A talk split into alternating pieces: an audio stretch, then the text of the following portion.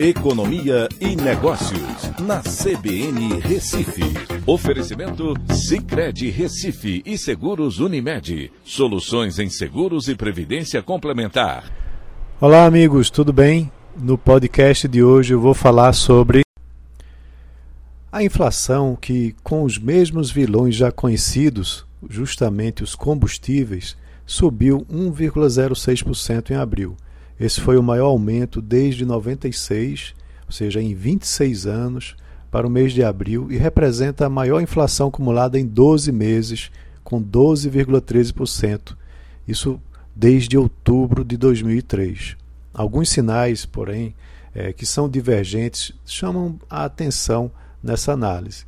No acumulado do ano, a inflação já soma 4,29% e também já se aproxima de romper o teto da meta, que é de 5% para 2022, ainda em maio desse ano, provavelmente. A projeção para o final do ano, porém, está em 7,89%, segundo o último Boletim Focus, abaixo dos 10,06% encerrados em 2021. Essa previsão deve ser alterada muito em breve com o andar da carruagem.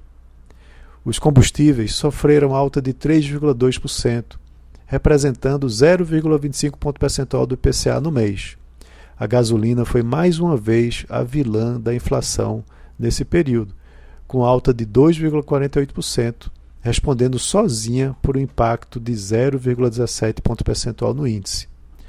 E, para vocês entenderem, a gasolina é o subitem com maior peso no IPCA, com 6,71%. Né, os combustíveis foram sozinhos responsáveis por 25% do aumento da inflação nesse mês. Uma coisa que chama atenção é que o índice de difusão da inflação, ou seja, o quanto ela se espalhou pelos mais de 300 itens que são acompanhados pelo IBGE, aumentou de 76,13% em março para 78,25% em abril, mais intenso patamar desde janeiro de 2003, quando atingiu 85,4%. Por outro lado, a habitação apresentou queda por conta da redução no custo da energia elétrica e diversos setores diminuíram seu ritmo de reajustes, o que mostra algo interessante, né, que pode ser que nos próximos meses a intensidade da inflação ela venha a diminuir.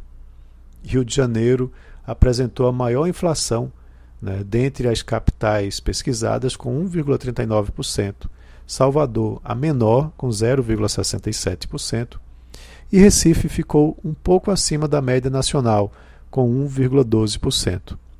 O INPC, que calcula a inflação para famílias de baixa renda e é usado para reajustes salariais, subiu 1,04% em abril, contra 1,71% no mês de março.